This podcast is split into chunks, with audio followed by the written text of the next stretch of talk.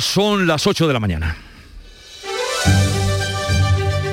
En Canal Sur Radio, La mañana de Andalucía con Jesús Vigorra.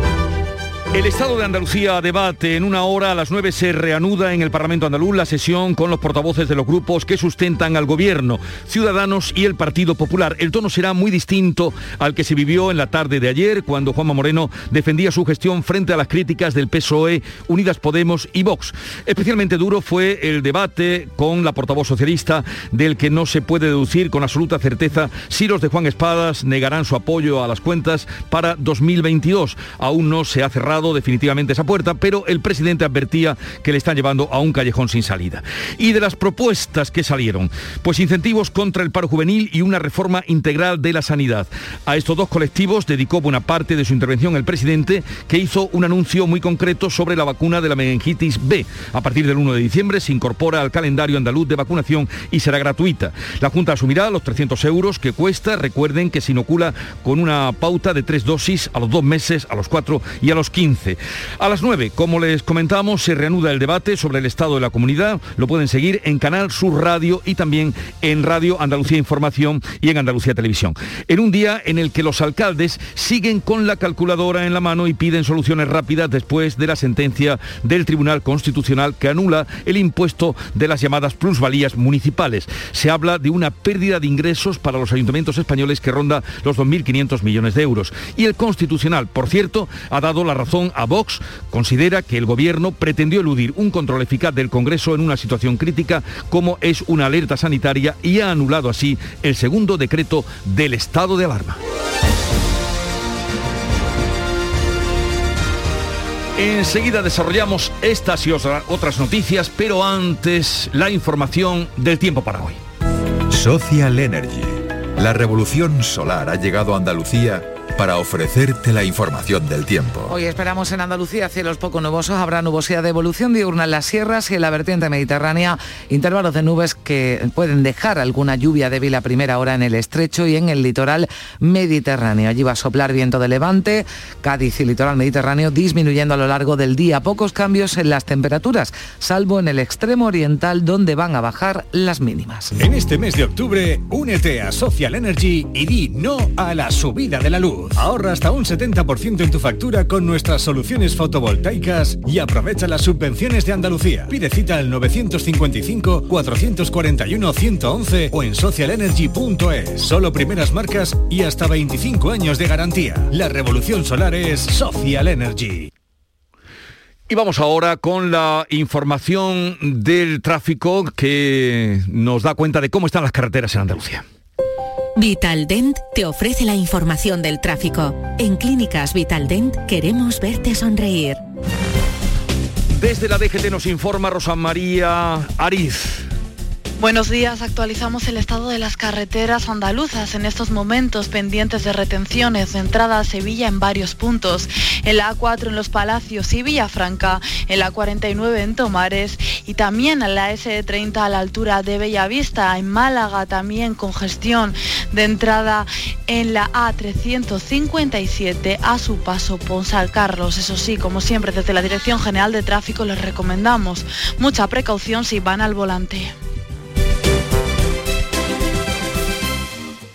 Hola, soy Nuria Fergo y todos los días me levanto con una sonrisa. Haz tú lo mismo y vuelve a sonreír. Este mes en Vitaldent te ofrecen un 20% de descuento en tu tratamiento de implantología. Llama al 900-101-001 y pide tu cita gratis. En Vitaldent quieren verte sonreír. En Canal Sur Radio, la mañana de Andalucía con Jesús Vigorra. Noticias. A las 9 de la mañana, o sea, dentro de una hora, se reanuda el debate sobre el estado de la comunidad en el Parlamento de Andalucía. En la sesión de ayer se vivió un claro clima preelectoral y al menos tras escuchar las intervenciones percibimos que se alejan las posibilidades de un acuerdo sobre los presupuestos, informa Carmen Rodríguez Garzón. Sí, solo basta escuchar cómo Juanma Moreno terminaba su intervención la pasada tarde porque si bien aseguraba que hay tiempo para el acuerdo y reiteraba su voluntad de agotar la legislatura, advertía también el presidente de que si se queda sin apoyos parlamentarios, será la oposición la que le empujará a un adelanto electoral. Y es verdad que si el Parlamento empieza a decidir, los distintos grupos, que no podemos aprobar leyes tan importantes como los presupuestos, que no podemos sacar decretos, que no podemos sacar leyes que son fundamentales, ustedes, ustedes irán empujando al gobierno a un callejón sin salida. Es lo que decía el presidente tras un duro debate con el peso en el que la portavoz Ángeles Ferri le acusaba de mentir en su intención de dialogar y de haber desaprovechado una oportunidad histórica, decía, para alcanzar un acuerdo con los socialistas. Señor Moreno, si no quería negociar con nosotros, porque Macarena Olona lo tiene cogido por los presupuestos, hubiera bastado con decírnoslo. Ha quedado claro que usted, muy del PP y muy de derecha, todos son excusas para decir lo que no se atreven a decir, que no quieren aprobar los presupuestos, le respondía Moreno a la portavoz socialista. Contratos temporales, que son contratos que se firman y que tienen un tiempo de duración. Y que además unos contratos que estaban vinculados a dos cosas. Una, a unas circunstancias desde el punto de vista de la pandemia y lo segundo, a unos fondos extraordinarios por parte del Gobierno. Por engañarle tantas y tantas veces al pueblo andaluz. Por esa razón, hoy se sientan ahí en la bancada de la oposición. Se refería Moreno en esa respuesta a la portavoz socialista a la no renovación que le reprochaba la portavoz del PSOE de esos 8.000 de los 20.000 sanitarios contratados de forma extraordinaria durante la pandemia. En su turno con Vox también reprochaba a Moreno a los de Abascal que busquen por encima de todo el adelanto electoral y les advertía de que la única alternativa es la izquierda más radical. Manuel Gavira ha exigido por su parte el cumplimiento de los compromisos de legislatura y acusaba al gobierno de Moreno de asumir las políticas de la etapa socialista. Escuchaba al vicepresidente Marín hablar de que el gobierno va a agotar la legislatura. Claro que sí, sí es posible que el gobierno va a agotar la legislatura, por supuesto, pero 26 21 son 47, no son 55, ¿eh? No son 55 y esto es una cosa que no, que no conviene olvidar. Así que antes de que me diga usted lo de la pinza, de pinza nada. Lo que se trata es una solicitud de cumplimiento. Menos duro y menos bronco fue el debate con Unidas Podemos. Inmaculada Nieto hablaba de falta de liderazgo de Moreno. Ve a un gobierno además cansado. Le pedía menos entusiasmo al presidente y más avances mientras denunciaba que la sanidad, la educación y el empleo van a peor. Toda nuestra gente, la Andalucía grande, no tiene por qué resignarse. Tienen espacio, pero no con sus prioridades, no con sus presupuestos, no con sus publireportajes y no con su excusa vana. Tiene recursos, presidente, pero no tiene proyecto para Andalucía. Moreno le pedía que al menos reconociera algunos de sus logros y que hablara con el Gobierno central del que forman parte para defender los intereses de Andalucía. Y más allá de la polémica presupuestaria, Juanma Moreno hacía en el debate una defensa de la gestión sanitaria de su gobierno durante la pandemia y ha anunciado medidas para lo que resta de legislatura, las más destacadas dirigidas a los más jóvenes. Se ha anunciado que se va a aprobar una línea de ayudas a la contratación indefinida con prioridad para los menores de 30 años desempleados con un presupuesto de 100 millones y otra de 120 millones para favorecer las oportunidades laborales del colectivo. Además avanzaba la implantación el próximo año de una tarjeta joven de transporte. Una ayuda a la contratación indefinida con prioridad para menores de 30 años desempleados con un presupuesto de 100 millones de euros.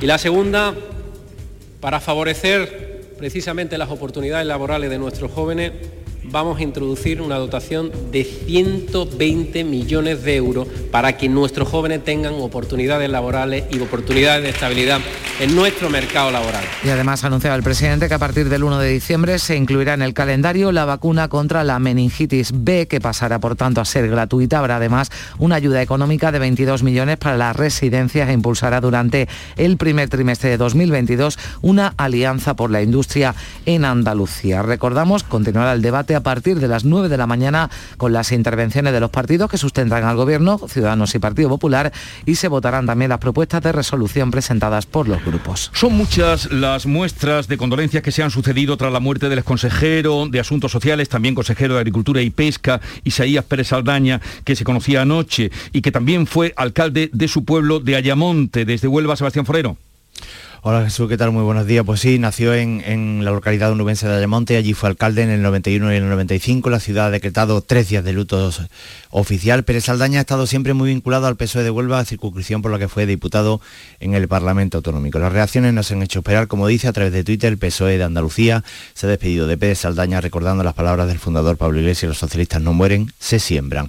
Juan Espada también en Twitter lamentaba su muerte, nos deja un amigo, un maestro, un referente como socialista. El presidente de la Junta de Andalucía por su parte, Juanma Moreno ha expresado también sus condolencias, mi pésame al peso de Andalucía por el fallecimiento de Isaías Saldaña, servidor público y consejero andaluz eh, eh, durante varias legislaturas. También el director de Canal Sur Radio en Huelva, Norberto Javier, en, en, Facebook dice que fue un señor, un caballero y una excelente persona, amable y muy inteligente, icono de una época alcanzó la alcaldía de su pueblo y el mío, Ayamonte, un par de años después de su inicio en los medios. Bueno, pues tres días de luto se han declarado en Ayamonte. Descanse en paz. Son las 8, 10 minutos de la mañana. La mañana de Andalucía.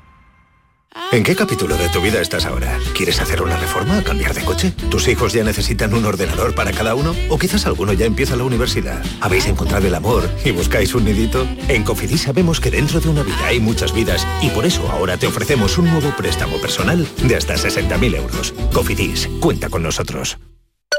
Eh, saber la fecha ganadora en el sorteo Mi Día de la 11. 5 de agosto de 1953. El día del cumpleaños de mi suegro. Qué casualidad, ¿no? Eso tiene que ser una señal. Le va a hacer una ilusión. Anda, vamos a pensar en una fecha especial para el siguiente sorteo. Prueba con mi cumpleaños. Con mi día de la 11, cada lunes y cada jueves hay miles de premios. Y uno de cada cinco toca. 11. Cuando juegas tú, jugamos todos. Juega responsablemente y solo si eres mayor de edad. En cofidis.es puedes solicitar cómodamente hasta 60.000 euros. 100% online y sin cambiar de banco. Cofidis, cuenta con nosotros. En el origen está la clave. ¿Quieres volver a lo esencial? Hay un programa de desarrollo rural para ti. Para ti, que quieres emprender un camino cerca de la tierra. Estos programas te ofrecen la oportunidad que estabas buscando la Red Rural Nacional pone a tu disposición ayudas para iniciar tu proyecto vital en el entorno rural. Eres origen. Conecta con el desarrollo rural. Red Rural Nacional, Ministerio de Agricultura, Pesca y Alimentación, Gobierno de España. La mañana de Andalucía con Jesús Bigorra. Noticias. 8-12 minutos. En cuanto a la evolución de la pandemia, pues sube más de un punto la tasa de incidencia de COVID en Andalucía, mientras que en España se vuelve a acercar a la tasa o a la situación de riesgo medio. Sí, en nuestra comunidad esa tasa es de 33 con dos casos por cada 100.000 habitantes. Ha subido algo más de un punto con respecto al martes, por tanto hablamos de la mayor subida desde finales de septiembre. Hemos sumado además este miércoles 262 nuevos contagios y un fallecido. El dato positivo es que bajan los hospitalizados, son cuatro menos, dos menos en la UCI. En España la incidencia acumulada sube más de tres puntos y se queda ya tan solo seis décimas de los 50 casos por cada 100.000 habitantes. Pese a esa subida, se mantienen los aforos en estadios y pabellones deportivos. Lo acordaron Ministerio y Comunidades Autónomas en el día de ayer. También ratificaron la decisión de la Comisión de Salud Pública de inocular una dosis de refuerzo a los vacunados con Janssen a partir del 15 de noviembre. Pero aquí en Andalucía se va a iniciar ya esa, esta misma semana en los centros penitenciarios. Lo avanzaba también el presidente de la Junta ayer en el Parlamento. El Tribunal Constitucional ha declarado ilegal el segundo estado de alarma decretado por el gobierno para hacer frente a la pandemia. Un fallo que ha salido, por, ha salido adelante por seis votos frente a cuatro. Los magistrados que han decantado la sentencia lo han hecho en función de dos criterios. Uno, que las restricciones a la movilidad se dejaran en manos de las comunidades autónomas y por otro lado, que durante seis meses el Congreso no tuviera la facultad de ejercer su labor de control al Ejecutivo con periodicidad y eficacia, aunque desde el Gobierno el ministro de Cultura y Deportes, Miquel Iseta, decía que no comparte la sentencia y defendía además el éxito de la gestión del Gobierno en la pandemia. De todas maneras, hay que leerse bien esa sentencia, porque como se han especulado tanto sobre eh, el estado de alarma, el confinamiento, la perimetración, que elementos que han sido en algún momento controvertidos, el tribunal los avala. PP y Vox celebran la decisión. La portavoz de los populares en el Congreso, Cuca Gamarra, hablaba de abuso de la excepcionalidad constitucional. Sin duda alguna, lo que ha quedado demostrado es que tenemos un presidente del Gobierno que no tiene ningún tipo de rubor de adoptar medidas que son inconstitucionales y de vulnerar nuestros derechos fundamentales. Va más allá el portavoz de Vox, Iván Espinosa de los Monteros, que cree que la intención del Gobierno era ampliar durante más tiempo las medidas que acompañaban al estado de alarma. En España se ha pasado de un estado de excepción encubierto, con una limitación brutal de las libertades y derechos que el Constitucional ya declaró ilegal, pasamos, hemos dicho, eh, a un estado de alarma que tenía pretensiones de perpetuidad. Y sigue coleando otro fallo del Tribunal Constitucional, este sobre las plusvalías municipales. Los ayuntamientos ven peligrar sus cuentas y proyectos presupuestarios. De hecho, se espera una avalancha de reclamaciones. Sí, por ejemplo, en Granada, el alcalde Francisco Cuenca dice que van a dejar de ingresar en la capital 14 millones y medio de euros anuales. Y por ello pide al Gobierno de España, también al de la Junta, que analicen, que busquen de qué manera pueden compensar esa falta de ingresos. Cada vez los ayuntamientos nos vemos con más competencias, con menos capacidad de ingresos y lo que es más difícil es mantener la calidad de los servicios que prestamos día a día a los ayuntamientos y por tanto exigimos el que haya una reforma, una revisión sobre el método de aplicación de este tipo de impuestos. En otra capital andaluza, en Córdoba, su alcalde José María Bellido dice que el problema es especialmente importante para los consistorios más grandes porque el modelo de financiación local queda destrozado. Lo que ocurre con la sentencia del Tribunal Constitucional es que el modelo de financiación local salta por los aires. A día de hoy el modelo de financiación local está absolutamente destrozado. Es financiación directamente vinculada a los servicios públicos, es decir, forma parte de nuestros ingresos ordinarios. Con lo cual, si no hay una solución en un plazo inmediato, inmediato, pues son los servicios públicos los que están en riesgo. Los abogados del despacho sevillano de Impuestalia, que son los que han logrado que el Constitucional haya anulado ese impuesto de plusvalía, anima, lo hacía su director jurídico José Carlos Gutiérrez, a los ciudadanos a que reclamen lo que es suyo. Eh, la fórmula de cálculo desaparece y hay posibilidad de recurrir las plusvalías, tanto las pasadas como las presentes, en tanto el legislador no haga nada. Los sindicatos no descartan movilizaciones en protesta por las condiciones del ERE que está preparando Unicaja Banco. La entidad da por finalizado el periodo informal de negociación. A partir de la próxima reunión, que convocará en unos días, habrá un mes para llegar a un acuerdo con los trabajadores. Desde Málaga, Matípola. Pues así es, critican que la negociación se haga ahora contra reloj e insisten en que no van a aceptar ni jubilaciones, ni salidas, ni traslados forzosos. También rechazan que la empresa excluya de las salidas voluntarias a los empleados de entre 50 y 56 años. Alicia Domínguez, responsable de comisiones obreras en Unicaja Banco, valora la propuesta. Que hay suficientes personas en edad de prejubilación para evitar una masacre generacional que nos abocaría como empresa a un envejecimiento que en absoluto es eh, recomendable ni a nivel empresarial ni a nivel de los propios trabajadores y trabajadoras. Pues en los próximos días la entidad va a convocar a los sindicatos a una nueva reunión para ya iniciar el periodo formal de consultas.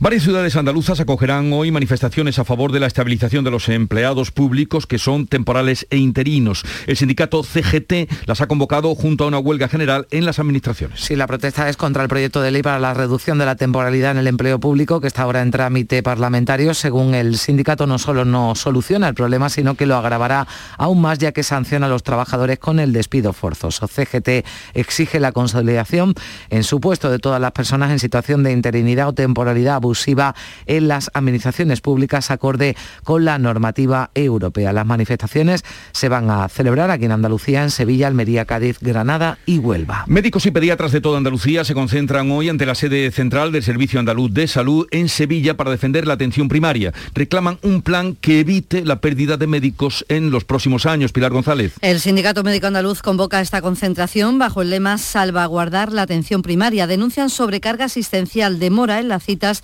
y escasez de facultativos. El presidente del sindicato en Sevilla, Rafael Ojeda, asegura que solo en esta provincia hacen falta 200 médicos más la mayoría de la población tiene problemas para, para poder ver a su médico y se dan citas con mucha demora y, las consultas están muy sobrecargadas, el médico tiene muy poco tiempo para ver al paciente y estas son las consecuencias, una atención que no es de la calidad que creemos que tendría que ser y, demoras en, en, poder ver al médico. Reclaman medidas para mejorar la actividad laboral de los médicos y también la accesibilidad del ciudadano a la atención médica.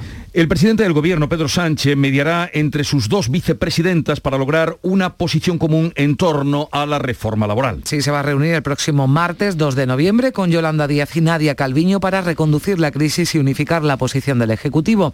Este miércoles la vicepresidenta primera y ministra de Economía Calviño destacaba el compromiso de todo el Gobierno para lograr la derogación de la reforma laboral trabajo común, decía Calviño, de todos los integrantes del Ejecutivo. Todo el Gobierno está comprometido con abordar una reforma laboral la mejor eh, posible y que nos permita erradicar la precariedad, impulsar la competitividad empresarial y reequilibrar la negociación colectiva. Tenemos una hoja de ruta que no solamente está acordada dentro del Gobierno, es que está acordada con los agentes sociales de cuáles son las cuestiones que vamos a abordar de aquí a final de año y sobre las que yo espero tengamos un acuerdo eh, lo antes posible. Y relacionado con el empleo, el Instituto Nacional de Estadística va a publicar hoy la encuesta de población activa, la EPA del tercer trimestre del año, la de abril a junio, la última que tenemos, hablaba de que el mercado laboral señalaba 464.000 ocupados más hasta los 19.700.000. También vamos a conocer el dato del IPC de octubre. En la última cifra conocida, la de septiembre, habla de una escala de un 4% interanual por el encarecimiento de la electricidad, la tasa más alta desde hace 13 años. Expertos en temas de sostenibilidad, entre los que se encuentra Enrique Santiago, que es el secretario de Estado para la Agenda 2030, participan desde ayer y hasta mañana en unas jornadas CRUE Sostenibilidad que organiza la Universidad de Almería. Con tal motivo y con ocasión de que se encuentra en Andalucía, vamos a saludar a Enrique Santiago, secretario de Estado para la Agenda 2030. Enrique Santiago, buenos días.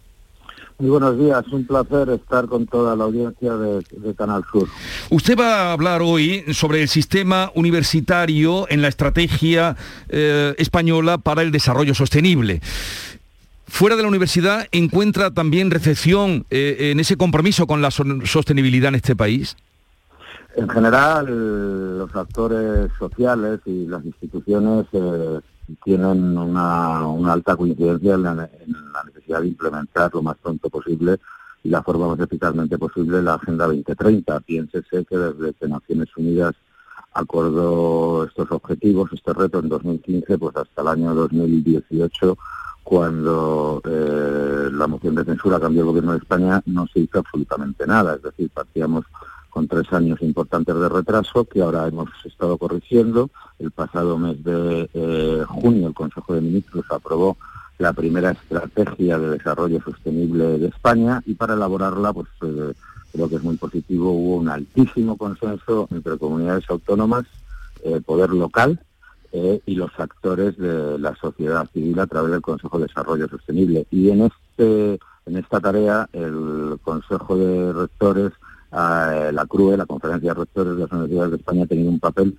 determinante, impulsando esta estrategia y aportando de, de una forma muy rigurosa importantes contenidos que han quedado incluidos ya en la estrategia de España, que ya ha sido también presentada ante las Naciones Unidas el pasado mes de julio y, validada con buena nota además.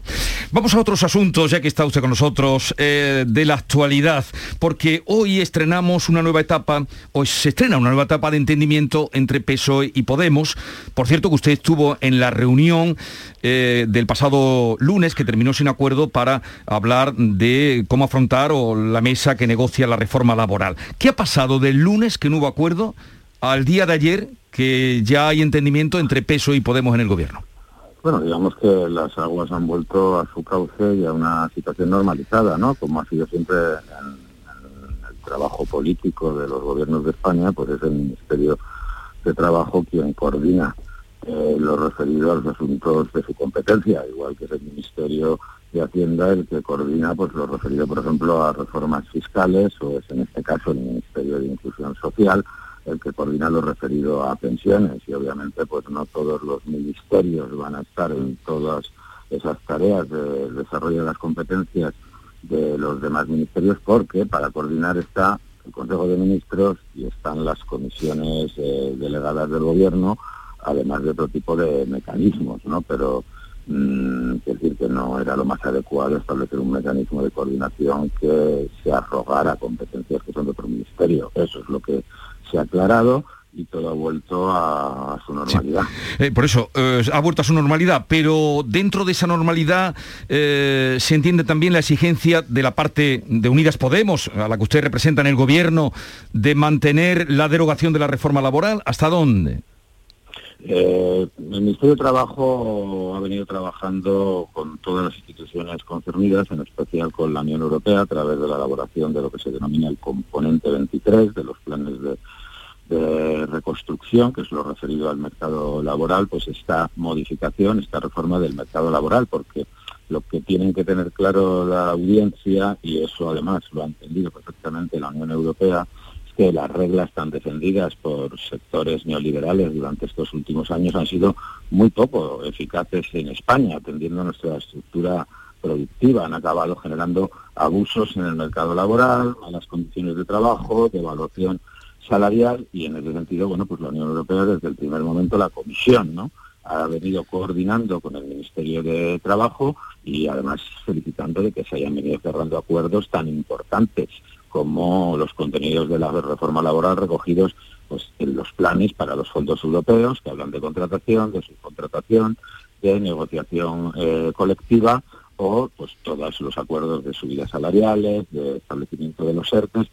No ha habido un Ministerio de Trabajo en la historia de la democracia que haya construido más acuerdos con los agentes sociales y con tanto acompañamiento y coordinación con la Comisión Europea, con lo cual eh, no tiene ninguna justificación eh, esta, imagen que, se ha dado pues debido a un asunto de, bueno pues eso de, no sé ver problemas en, la gestión del Ministerio de Trabajo cuando está siendo felicitada por por la Comisión Europea y está dando excelentes resultados como saben todos los ciudadanos de este país. estamos hablando con Enrique Santiago, secretario de Estado para la Agenda 2030. Eh, sí, señor Santiago, ¿qué tal? Buenos días. Yo quería preguntarle nada más, eh, bueno, su reflexión sobre lo que está ocurriendo, lo que va a ocurrir ¿no? en Portugal, que parece que es más que posible un adelanto electoral tras romperse esa alianza, que fue todo un ejemplo, ¿no? digamos, para las fuerzas progresistas europeas en 2015, esa alianza de los socialistas con otras fuerzas de, de la izquierda, pero es una alianza que ya parece que a la que ha llegado una fe su, fecha ¿no? de, caducidad. ¿Qué, ¿Qué, interpretación hacen teniendo en cuenta que también en España hacen una, hay un gobierno ¿no? de coalición de los socialistas con la izquierda? Bueno, es la importancia de respetarse los, los acuerdos ¿no? del gobierno, ¿no? cuando distintas fuerzas políticas, ya sea a través de un gobierno de coalición o del apoyo eh, parlamentario a un determinado gobierno, sobre todo cuando se trata de acuerdos de izquierdas, que lo que pretenden es garantizar derechos a la mayoría de, la población en momentos tan difíciles como los que hemos estado viviendo, pues es obvio que todas las partes deben de alguna forma respetar esos acuerdos y eh, garantizar así la gobernabilidad, lo que parece que ha ocurrido en Portugal es que se han elaborado unos presupuestos pues que a juicio de dos de dos de los socios parlamentarios del gobierno que sostienen al gobierno pues eh, se han apartado de los acuerdos previos de gobernabilidad para garantizar esos derechos. Ojalá se pueda reconducir, la forma de reconducirla no parece tan complicada, ¿no? que es eh, introducir medidas que garanticen que efectivamente los derechos de los portugueses en estos momentos de los trabajadores de los sectores sociales más afectados por esta grave crisis, pues se garantizan para mejorarles las condiciones de vida. Si hay la suficiente inteligencia política para eso, pues se evitará repetir elecciones y se evitará que gobierne la derecha. pues eso se verá, supongo, en próximas horas o próximos días. Enrique Santiago, secretario de Estado para la Agenda 2030. Eh, Feliz estancia en Almería. Un saludo y buenos días. Muy buenos días, un placer, gracias. Adiós. Eh, la cumbre hispano-portuguesa se celebra, como apuntábamos, en Trujillo, bella ciudad de Cáceres. Sí, pese a ese momento convulso ¿no? que vive en su país, el portugués, el, el, ministro portugués Antonio Costa se va a reunir, va a acudir a esa cumbre junto al presidente Pedro Sánchez, que asiste además arropado por seis ministros y tres vicepresidentas, el lemo del encuentro por una movilidad sostenible. Agentes económicos, políticos y sociales de la provincia de Huelva, por cierto, han pedido a Sánchez, aprovechando esa cumbre, que impulse el AVE Sevilla-Huelva Faro que el Ejecutivo portugués va a presentar en la cumbre. Y Argelia garantiza a España el suministro de gas, pero no que vaya a mantener abierto el gasoducto que eh, llega desde Marruecos. Sí, España importa un tercio de su gas de Argelia. Las alternativas al gasoducto que atraviesa Marruecos es el que va de Orán a Almería la importación en barcos. La vicepresidenta tercera y ministra para la transición ecológica ha asegurado que el gobierno argelino garantiza el suministro. La lava ha dado un respiro en La Palma en las últimas horas, fluye sobre los cauces ya abiertos y las coladas se engrosan pero no avanzan. Sí, ha aumentado la actividad sísmica. Durante la pasada tarde se han registrado varios terremotos superiores a 4 grados y medio de magnitud y hay otro motivo para el alivio. La directora en Canarias del Instituto Geográfico Nacional confirma que la elevación del terreno cercano al volcán ha remitido. La deformación de 10 centímetros reportada ayer, registrada en una única estación que está próxima a Gedei, ha revertido prácticamente en su totalidad, recuperándose los niveles de días anteriores.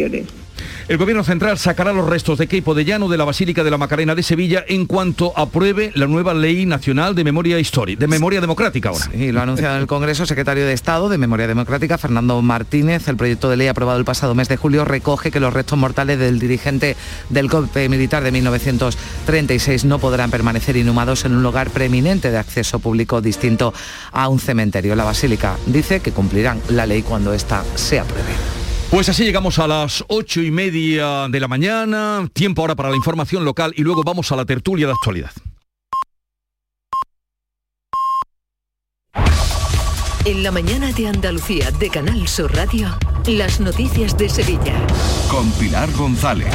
Hola, buenos días. Hay retenciones en la entrada a Sevilla por la A49 de 4 kilómetros, uno en el patrocinio, uno en la autovía de Coria. En la subida al Centenario hay 3 kilómetros en sentido Huelva y también en sentido Cádiz y 4 en el nudo de la Gota de Leche en sentido Ronda Urbana Norte donde el tráfico es intenso. También es intenso en la entrada a la ciudad por el Alamillo, por la Avenida de la Palmera, por la Avenida Juan Pablo II y en Torneo sentido Barqueta, también en la Avenida de María Luisa y en Paseo Colón sentido Arjona. Y ya se ha reabierto al tráfico la Avenida de Miraflores dos días antes de lo previsto porque han concluido las obras de repavimentación. Hoy tenemos el cielo con nubes, el viento variable flojo y las temperaturas sin cambio. La máxima prevista es de 26 grados en Morón y 27 en Écija, Lebrija y en Sevilla. A esta hora 14 grados en la capital.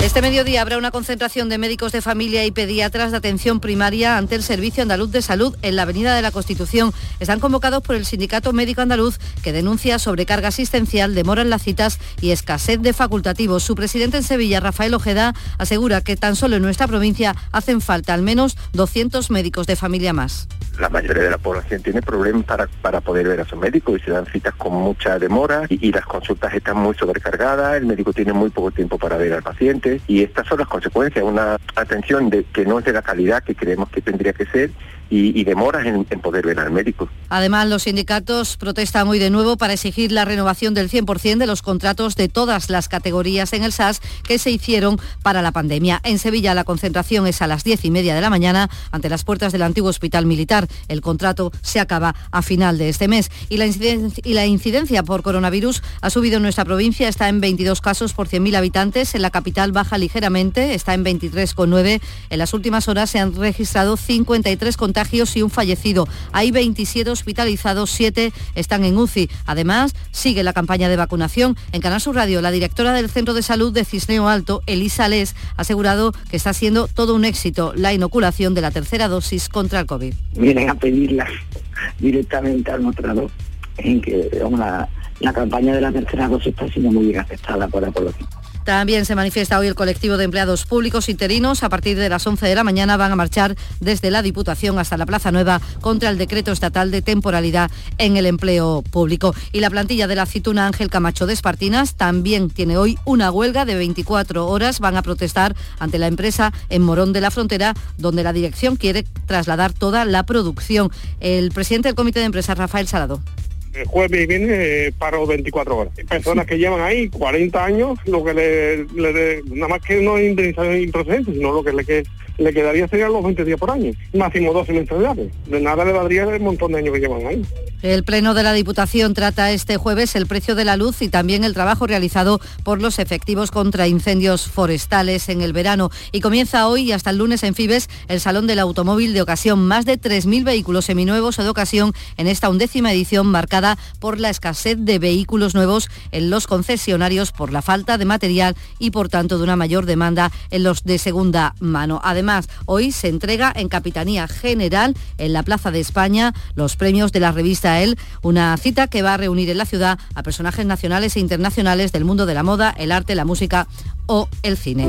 Sevilla 2000, tu inmobiliaria 100% sevillana y la más recomendada de Sevilla, te ofrece la información del deporte y te desea que tengas un buen día. Nuria Gaciño, buenos días. Buenos días, gran oportunidad la que ha perdido el Sevilla para haberse puesto de líder tras traerse solo un empate a uno de Mallorca. La victoria estuvo cerca, pero el árbitro Jaime Latre, previa consulta con el VAR, anuló el gol de Ocampos en el minuto 95 por mano previa de Fernando, que le había asistido en la jugada, una decisión que ha generado mucha polémica. Con este empate el Sevilla segundo, de momento con los mismos puntos que el Real Madrid, que es primero, y con los mismos que el Betis, que es cuarto tras la goleada 4-1 al Valencia en el Benito Villamarín, dando un nuevo recital de fútbol. ¿Quieres vender tu vivienda en 30 días? Inmobiliaria Sevilla 2000, especialistas en servicios al propietario. Le regalamos valoración de su propiedad, certificado energético registrado, reportaje digital profesional con vídeo más planos y publicamos su inmueble en más de 100 portales inmobiliarios. Inmobiliaria Sevilla 2000, única inmobiliaria de Sevilla con certificado de calidad AENOR ISO 9001. Búsquenos en internet o en 955 51 33 00. Y hoy se presenta el espectáculo Así canta nuestra tierra en Navidad con artistas como Arcángel, Argentina o Manuel Lombo. A esta hora 13 grados en Espartinas, 12 en El Garrobo, 14 en Sevilla.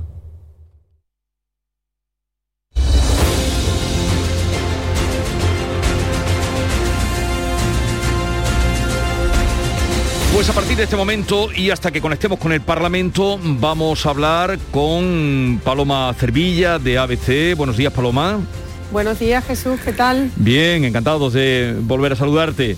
Igualmente. Antonio Suárez, Candilejo en Huelva. Buenos días, Antonio. ¿Qué tal? Buenos días, ¿cómo estamos? Y aquí conmigo en los estudios está Héctor Barbota, delegado de Ideal y Sur en eh, Sevilla y que eh, además estuviste en el Parlamento siguiendo toda la sesión de ayer. Sí, toda. En directo. Eh, los otros compañeros pues, de, de, manera online, diríamos, pero tú allí en directo. Digamos que anoche cerré la puerta del Parlamento, fui el último en irse. Vale, ahora nos, tiene, ahora nos cuentas cosas. Un momentito.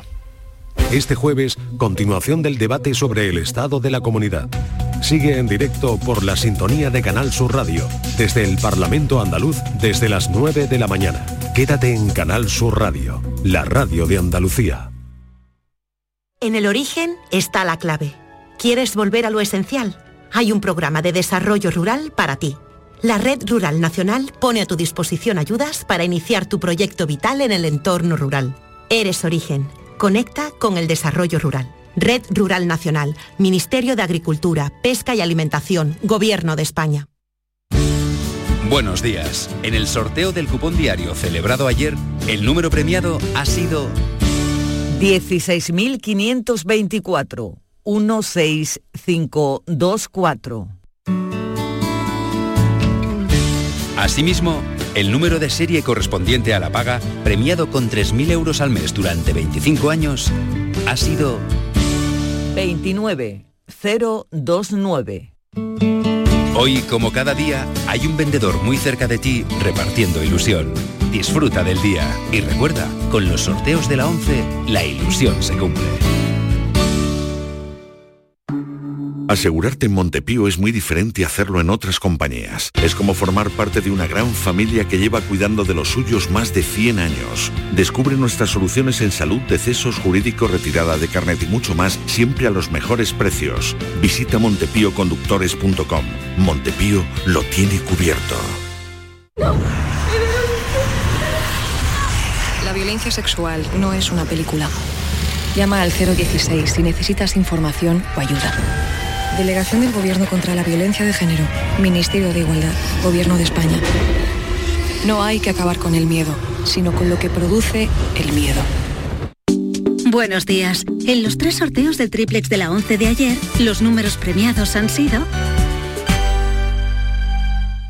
753 753 3003 y 633 633. No olvides que comprando Lotería de la 11 colaboras con una gran labor social. Pídele el triplex de la 11 a tu vendedor, también en puntos de venta autorizados o en juegos11.es. En la 11 nos mueve tu ilusión. Que tengas un gran día.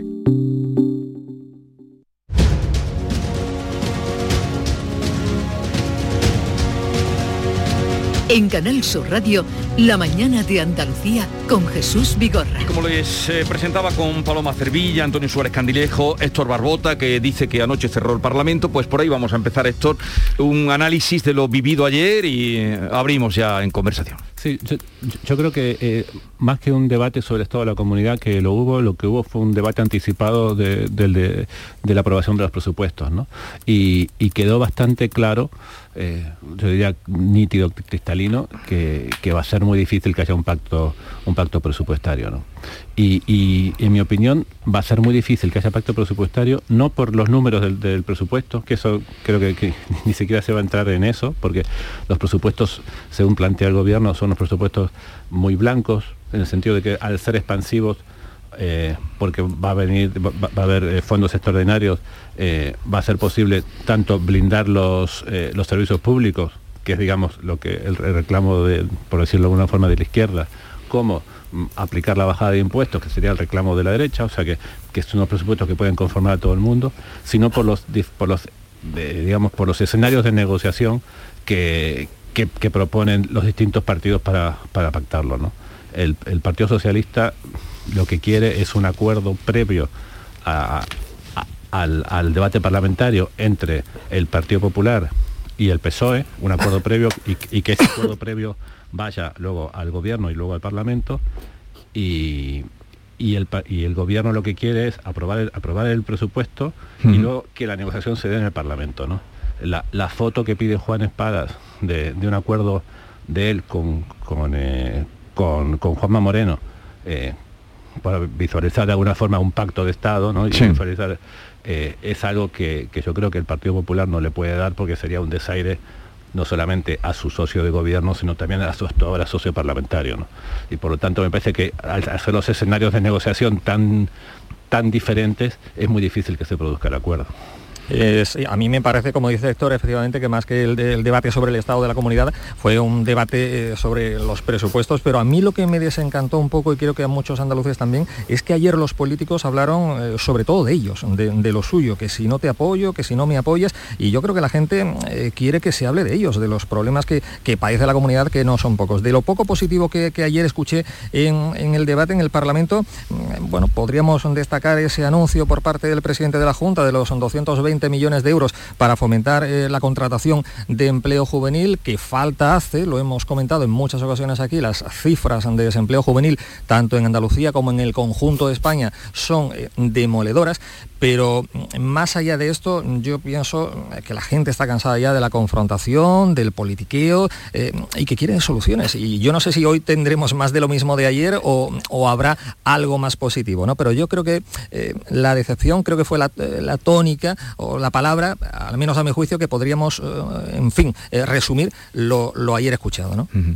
Bueno, hoy- p- perdona Paloma, hoy no, porque hoy hablan los, los Ay, socios. eh, sí, sí, sí, sí, pero- pero bueno, exactamente. Ciudadanos No, y pero- Bueno, hablan los socios, pero también eh, se presentan las, las, las propuestas de, res- de resolución, que cada partido puede presentar Sí. 35 y ahí, ahí va a Y ahí también. ahí va Eh, sí. Paloma. Sí, no, yo, hombre, yo veo esto un poquito desde la distancia y en un ambiente político un poco contaminado como estamos aquí en Madrid, ¿no? Que aquí en, Madrid hay ahora mismo una pugna política y sobre todo que se enmarca sobre todo en un clima preelectoral, que es el que yo creo que, ve, que he visto en el debate de los presupuestos en Andalucía, ¿no? Eh, todos mis compañeros estabais hablando un poco de que más que un debate del estado de la comunidad ha sido un debate sobre presupuestos, ¿no? Pero es que los presupuestos es la clave para, para ver si se adelantan elecciones o no en Andalucía, ¿no? que, que- que va a marcar un poco toda la tónica en el resto de España. Yo sí que he visto un, posicionamiento muy fuerte del PSOE, ¿no? porque ha, llegado a, criticar y ha dicho que si Juanma Moreno es un, es un cínico. No veo yo un clima de que se vaya a dar un apoyo a los presupuestos. Y luego, Héctor, si tú que has estado allí, allí presente, ¿no has visto a Vox también muy alejado del presidente de la Junta de Andalucía? Yo creo que eso es también clave para ver si va a dar un respaldo o no a los presupuestos. Yo enmarcaría el debate, así visto un poco de- desde la distancia, más en, un ambiente preelectoral en Andalucía. Sí, yo, yo creo que um, Vox hace, hace tiempo que viene marcando distancias con el, con el gobierno y además eh, Sí. planteando... El puro tacticismo, claro. Bueno, es- ellos plantean que hay incumplimientos de los pactos anteriores y por lo tanto no pueden pactar un nuevo presupuesto, ¿no? Pero ayer incluso la intervención del, del portavoz de Vox, de Manuel Gavira, fue mucho más allá y planteó, digamos, algo que, que- que- que hasta ahora se venía como, eh, digamos, eh, quizás eh, diciendo con, con la boca pequeña y ayer se dijo, con- vamos, claramente. eh, acusó a Juan o acusó dijo que Juanma Moreno está ideológicamente eh, a la izquierda o sea lo, lo planteó do- dos, dos Sí, que era tanto como el PSOE, algo así vino a decir más o menos, ¿no? Sí. Pla- planteó dos cuestiones que, que, digamos, que para Vox es como mentar a Satanás, ¿no? Lo, lo acusó de, de- de posicionarse en, en- en el andalucismo, ¿no? Y lo acusó también de, tener una agencia una agenda globalista, ¿no? Que el, globalismo y el andalucismo so- son para, Vox algo así como, como mentar al, diablo, ¿no? Eh, y, yo creo que, que hubo, hubo ahí una la combinación de ambas intervenciones, tanto de la portavoz del PP, perdón, de la portavoz del PSOE como del portavoz de Vox, colocaron a Juanma Moreno donde, donde Juanma Moreno quiere estar. ¿Por qué? Claro. Por- porque, porque la portavoz del PSOE le dijo, usted es, es muy del PP y muy de derecha, como diciendo su, su, su, su fa- su fachada de moderado oculta a un radical de derechas. Mientras que el portavoz del, del- del- de Vox le dijo, usted eh, no es de derechas, no tiene nada. Claro, Y- si, si te y- dicen eso en la izquierda derecha, tú te colocas en el centro, el que es- centro. es, Claro, y exactamente Héctor- donde Juanma Moreno quiere estar, ¿no? Y tú no ves, Que, vos estás sobreactuando un poco, porque, porque claro, todas las encuestas le dan por lo menos o un frenazo o una caída a nivel de toda España. Y en Andalucía quizás es un poco peor, porque todas las encuestas le dan a Juanma Moreno que casi llegas a la mayoría absoluta y Vox ahora mismo en Andalucía tampoco tiene candidato. Mm, Vox está ahora mismo en una posición complicada, ¿no? Yo creo que Vox eh, quiere, lo digo con el máximo respeto, ¿no? Vox quiere elecciones antes que se desinfle el suflé.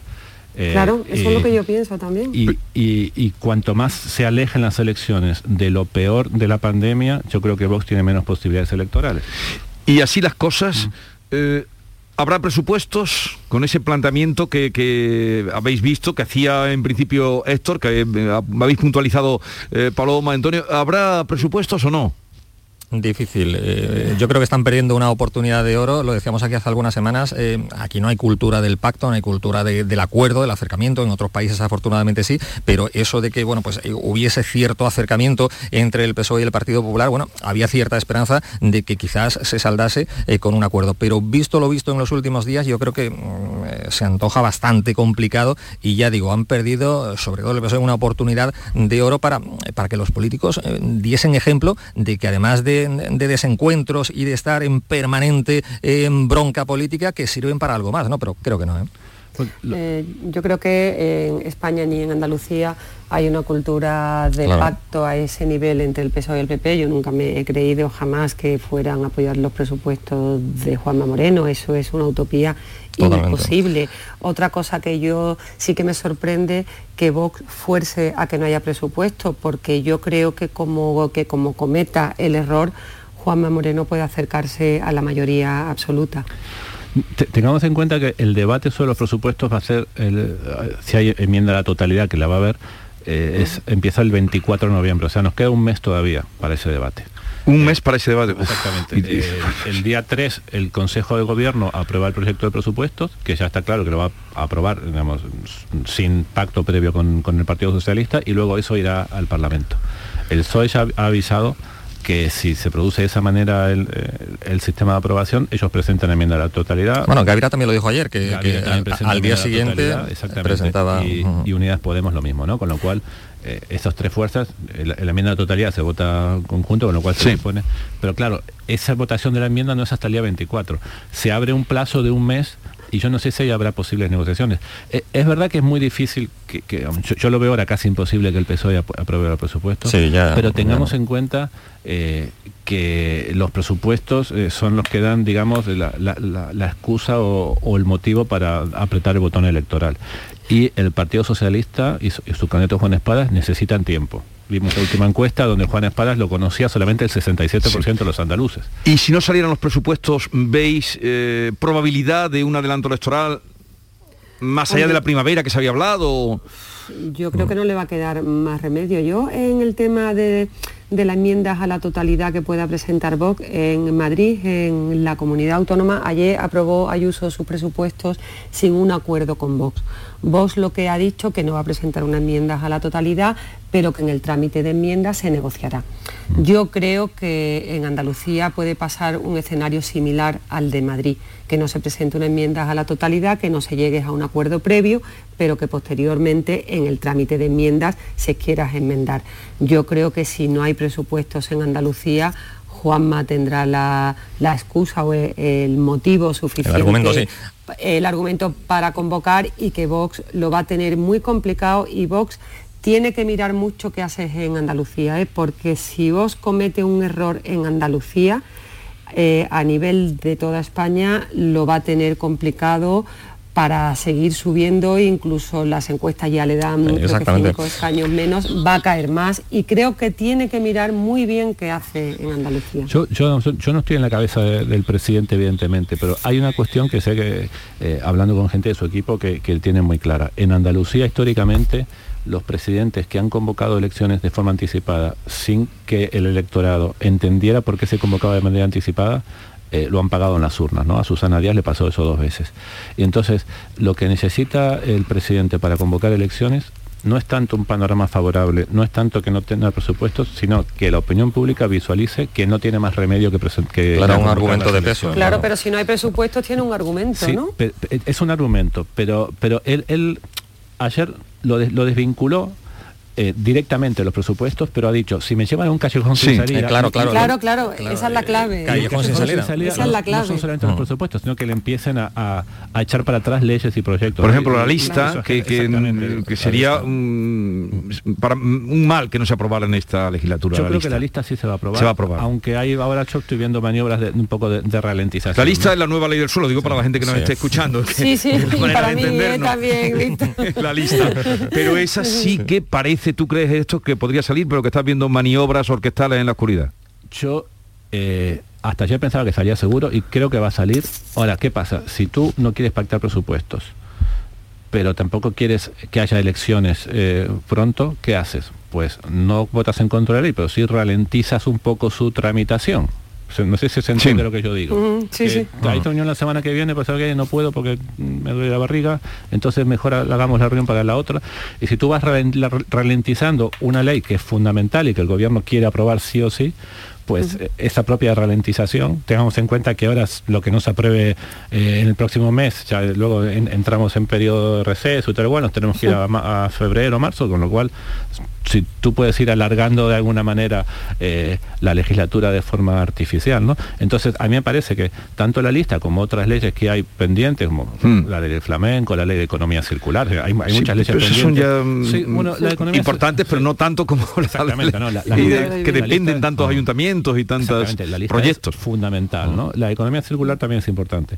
Entonces, mm, yo creo que el gobierno quiere quiere acabar, digamos, su, su agenda reformista mm, para poder también presentarse a las elecciones con, un, con un bagaje, ¿no? A ver, brevemente, ¿qué os pareció la intervención de Booth como eh, jefa de la oposición, o, o plantándole cara, no jefa de la oposición, pero sí plantándole cara dentro del Parlamento, eh, Ángeles Ferri, en el debate de ayer? ¿Empiezo yo? Pues empieza tú si quieres. Brevemente, que luego quiero también preguntaros otra cosita de política nacional. Una, una, una, una cosita pequeña. A mí me parece que tanto el tono de la intervención de Ángeles Ferris como su lenguaje no verbal, por decirlo de su lenguaje gestual, se compadeció muy poco con la imagen o con la línea que quiere marcar Juan Espadas de moderación, de acercamiento, de persona de Estado. ¿no? Me, me parece que fue un- una intervención más en la línea de lo que era el PSOE anterior a Juan Espadas. Y me parece que ahí falló la estrategia. Hombre, sí, yo yo... creo- Sí, sí, sí, Paloma. No, yo simplemente que- quería decir que, que habitualmente siempre hay en todos los partidos políticos hay el poli malo y el poli bueno, ¿no? Yo creo que a Juan Espada le toca un, po- un- un poco el papel más conciliador, ¿no? Más de tender una mano y siempre al portavoz parlamentario siempre extrema un poco el discurso. Pasa aquí en Madrid con Adriana Laza, ¿no? Que cuando se sube a la tribuna del Congreso es especialmente dura y luego cuando hay que negociar pues siempre Pedro Sánchez algunas veces pues, pues, utiliza también un tono, yo creo que tenía un papel muy complicado ¿no? en el primer debate del Estado de la Nación y que habrá que ir viendo cómo, cómo se va posicionando. Lo, lo que pasa, Palomo, es que el problema que tiene el PSOE es que Juan Espadas no está en el Parlamento. Claro, le, falta el escaño. ese reparto de papeles no, no, no, es tan fácil de hacer. ¿no? En cualquier caso, ayer acudió al Parlamento, como todos conocemos, ese quiero y no puedo, claro, no tiene escaño, pues tiene que, en fin, que, acudiera a valorar ante los medios de comunicación y tal. Eh, eh, el papel de Ángeles Ferriz a mí, hombre, me pareció combativa, pero eh, bueno, otros portavoces del PSOE en el Parlamento andaluz, pues han sido, incluso a lo mejor, un poquitín más agresivos, más combativos y tal. Yo creo, como bien decía Paloma, poli bueno y poli malo, y ella está en su papel perfecto y, tal.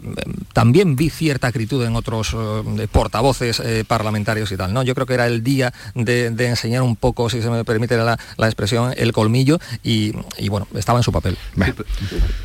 Adelante, adelante. es que, por ejemplo, eh, también el, portavoz de, Vox, Manuel Gavira, estuvo muy agresivo. Efectivamente, eh, y sin embargo, la portavoz de Unidas Podemos, Inmaculada Nieto, que es una parlamentaria eh, excelente. Sí, sí, muy moderada. Es, es, muy moderada en sus formas y muy contundente en lo que dice. Y me parece que ese tipo de mensaje llega mucho más es, más fácil de escuchar para la gente de sí, porque no hace, falta no hace falta demasiado ruido para decir las cosas claritas y que se entienda, claro.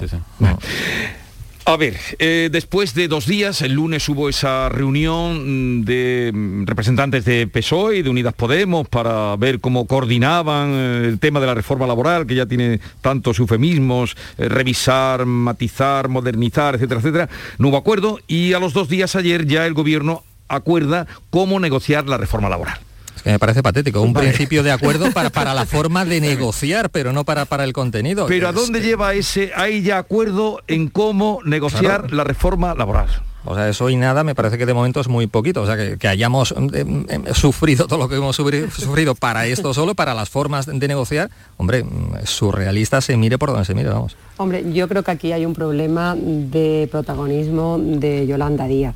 Yo creo que Yolanda Díaz está inmersa en la construcción de esa plataforma de izquierda que no sabemos mucho aquí que no sabemos si va a ser plataforma o partido o lo que, va a ser, claro. Exactamente, que no sabemos lo que es. Aquí no sabemos si va, si va a ser una plataforma, si va a ser un conglomerado, pero lo que está claro es que Yolanda Díaz está en campaña. Eso lo vemos aquí en Madrid claramente, claramente.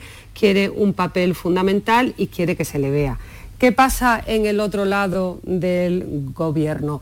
Pues que Nadia Calviño es la persona que tiene que ir a Bruselas a pedir hmm. los fondos europeos que dependen de la reforma laboral y de la reforma de las pensiones.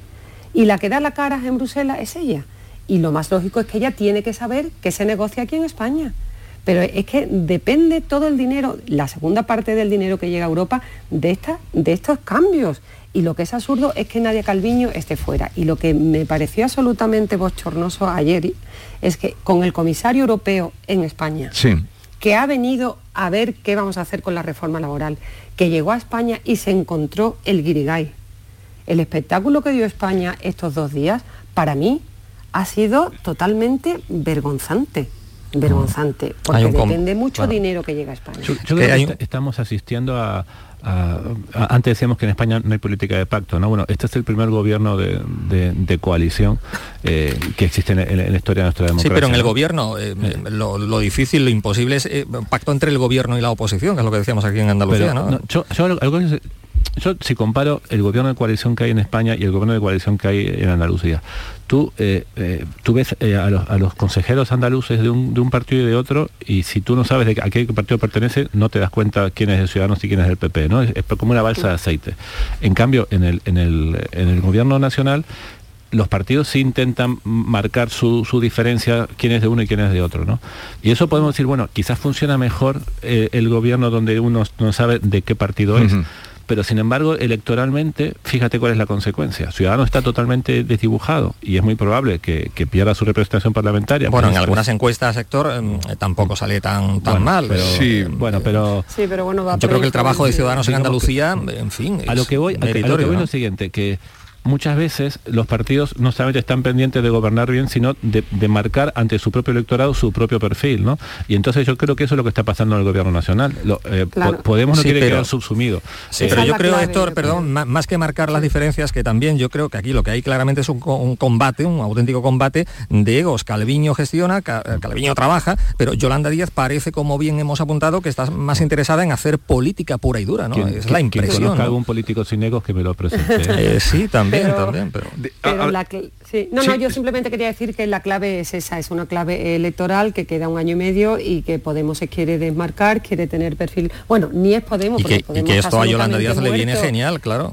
Claro, pero Yolanda Díaz está construyendo una cosa sin nada también. Yo creo que, que está un poco equivocada con su Mm. Pero, pero de momento y es interesante la figura de, de una persona moderada, de izquierda. eh, Sí, sí. El, el fondo es el mismo de Pero- Pablo Iglesias, pero las formas distintas totalmente. ¿no? Pero esto necesita más explicaciones. El gobierno acuerda negociar la reforma laboral. eh, ve- veremos qué pasa en esa reunión que va a tener Pedro Sánchez con eh, las dos eh, vicepresidentas el día 2 de noviembre. Sí, de, de todas formas, si, si vamos, si vamos al fondo de, de la reforma laboral, eh, así como yo creo que estuvo mal que en su día se aprobara esta reforma laboral sin contar con, con los sindicatos, igual de mal estaría aprobar ahora una nueva reforma laboral sin contar con los empresarios, ¿no? Quiero decir, est- esto es como, como el árbitro que se equivoca contra un equipo y luego para compensar se equivoca y, lo que hace es tener dos equivocaciones, ¿no?